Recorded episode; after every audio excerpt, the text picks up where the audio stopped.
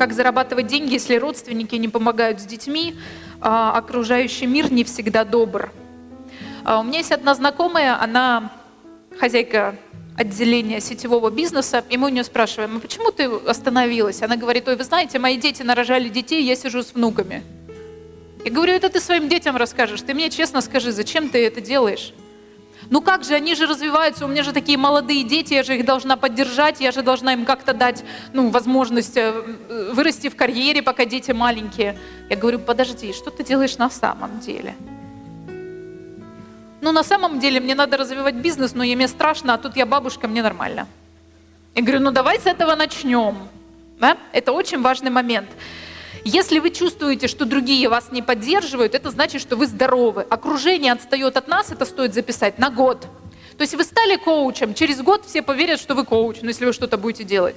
Вы стали психологом, а до этого были бухгалтером. Полгода вам все будут говорить, что вы психи ненормальный. Потом все скажут, о, наша Света коуч, оказывается, и все будут вас хвалить и говорить, что вы классный коуч. Наше окружение отстает от нас на год.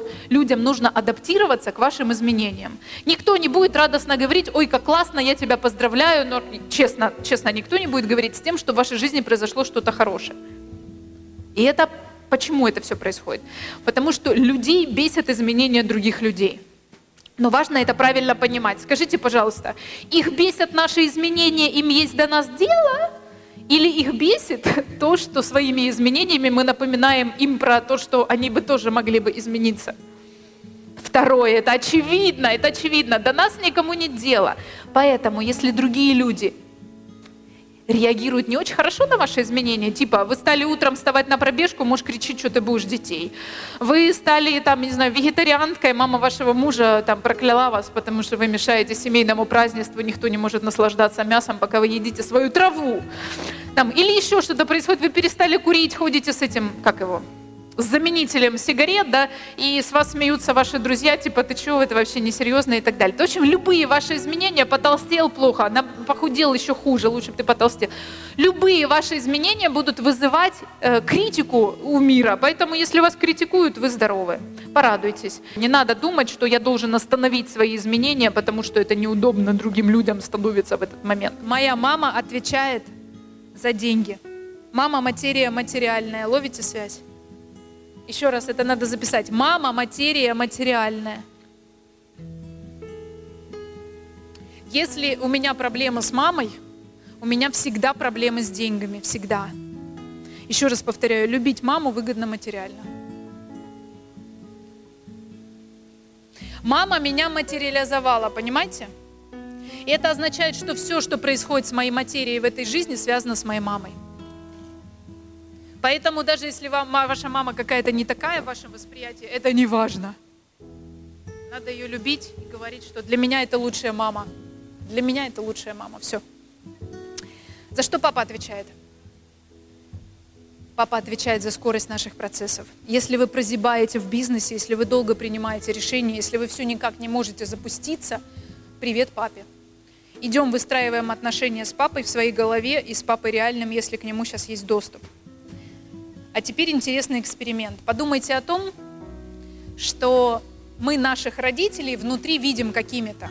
Вот я вам приведу пример. Моя мама, ну я вообще выросла в селе и родилась в селе, и школу закончила там. И моя мама с папой не очень много работали. И каждый раз, когда я смотрела на свою маму, я видела ее уставшей, который 12 огородов, который все время что-то выращивает, кормит каких-то гусей, свиней, ну, в общем, что-то постоянно происходит. И я все время видела свою маму как несчастную, а папу, который очень много работал, а потом болел очень долго в своей жизни. И когда я смотрела на свою маму, я испытывала, мне казалось, что она несчастна. Но однажды прошел, произошел интересный момент. Я приезжаю э, с университета, э, моя мама говорит, ну пойдем на огород, ну конечно, пойдем на огород. Она говорит, только у меня очень сильно спина болит. И моя мама выпивает три аналгина. Три, вы понимаете, как надо болеть, чтобы человек выпил три обезболивающих таблетки? Я говорю, мам, а давай, может, ты побудешь здесь? Она говорит, да не, сейчас пройдет. И в этот момент у меня закралось подозрение, а когда у моей мамы что-то болит, она вообще страдает? Потому что она страдает, когда она дома сидит, понимаете, когда она не в огороде. И есть интересная закономерность, это то, что стоит записать, это не написано в книгах. И этим ценно наше обучение и наш проект. Спасибо вам, что пришли сегодня. Мудрость звучит так. То, как мы внутри воспринимаем своих родителей – это то, как нас воспринимают наши клиенты.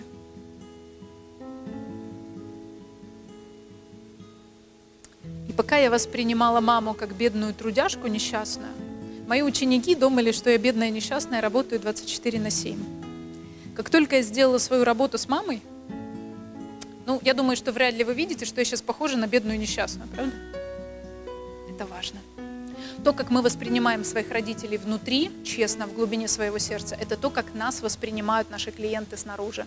По сути, это ответ э, на вопрос, э, как увеличить свой доход. Если вы видели когда-нибудь миллионеров, как они со своими мамами обращаются? Они их носят на руках, замечали? А бедные люди все время претензируют, постоянно. Постоянные претензии, недовольство и все остальное. Любить родителей выгодно материально. Если связь с родом утрачена, и у меня нет никакой информации о моем роде, где мне взять хоть какую-то вообще связь? Очень многие люди, когда приходят ко мне на проекты, на живые или на онлайн, они говорят, Лена Владимировна, я хочу от вас волшебный пендель. Я всегда говорю, есть одна проблема. Траектория полета недалека. Ты реально хочешь, чтобы тебя кто-то пинал под зад? Ну, ты, это реально то, что ты хочешь? Нет. А что ты хочешь? А я хочу, чтобы я сам просыпался, и меня это драйвило. Как вы думаете, какой должна быть цель и смысл жизни человека, чтобы вы каждый день просыпались в счастье? Цель очень простая. Завтра проснуться. Завтра проснуться.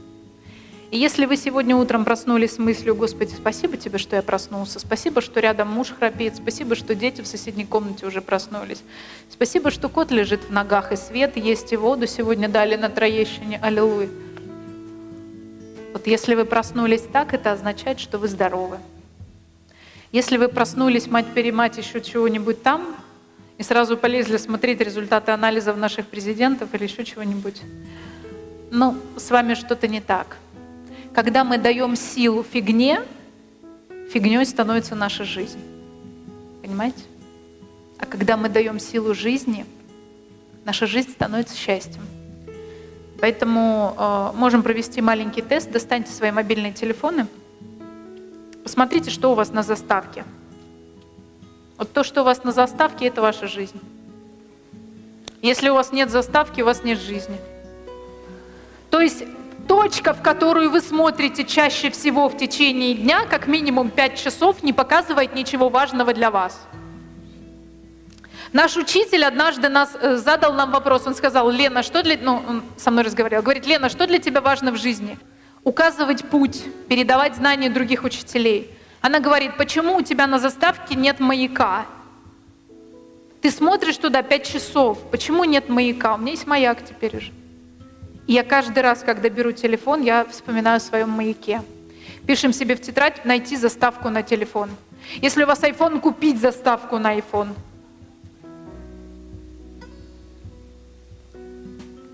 И тогда вы восстановите связь не только с родом, но и с самим собой.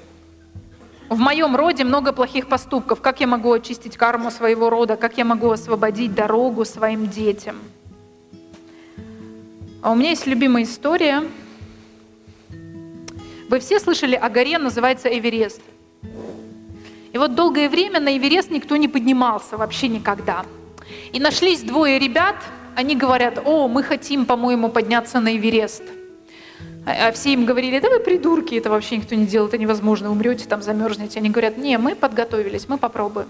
И вот двое ребят, имена их вы можете загуглить, я не запомнила – они первыми поднимаются на Эверест, реально, и ставят там флаг. И сейчас, если вы подъедете к подножию Эвереста, то вы увидите возможность подъема на тысячу метров, на две тысячи и так далее, и так далее. И даже есть возможность подняться на Эверест абсолютно до конца, если у вас есть подготовка. Почему я вам это рассказываю? Если в вашем роде все женщины разводились, то это не обозначает, что вы не можете стать той женщиной, которая первой взойдет на Эверест и вытерпит этого несчастного. Ну, который, конечно же, станет счастливым обязательно. Если в вашем роде мужчины никогда не становились миллионерами, то это не обозначает, что вы не можете стать первым, который не взойдет на Эверест. А теперь пристегните ремни. А что, если вы для этого сюда пришли? Сюда я имею в виду в эту жизнь. Чтобы стать первым какой-то позиции в своем роде. Ведь до этого ваш отец стал первым в чем-то, ваша мать стала первой в чем-то, бабушка и прабабушка. Понимаете, о чем я говорю? Подумайте, в чем вы можете стать чемпионом мира для своего рода. И это то, что будет вас драйвить. Это то, что будет вашим огнем. Пишем себе в тетрадку. Подумать, в чем я стану чемпионом мира по Эвересту в своем роде. Одна женщина у меня спросила, а это надо моему роду? Я сказала, не тебе решать. Делай уже, делай как делается, потом разберемся.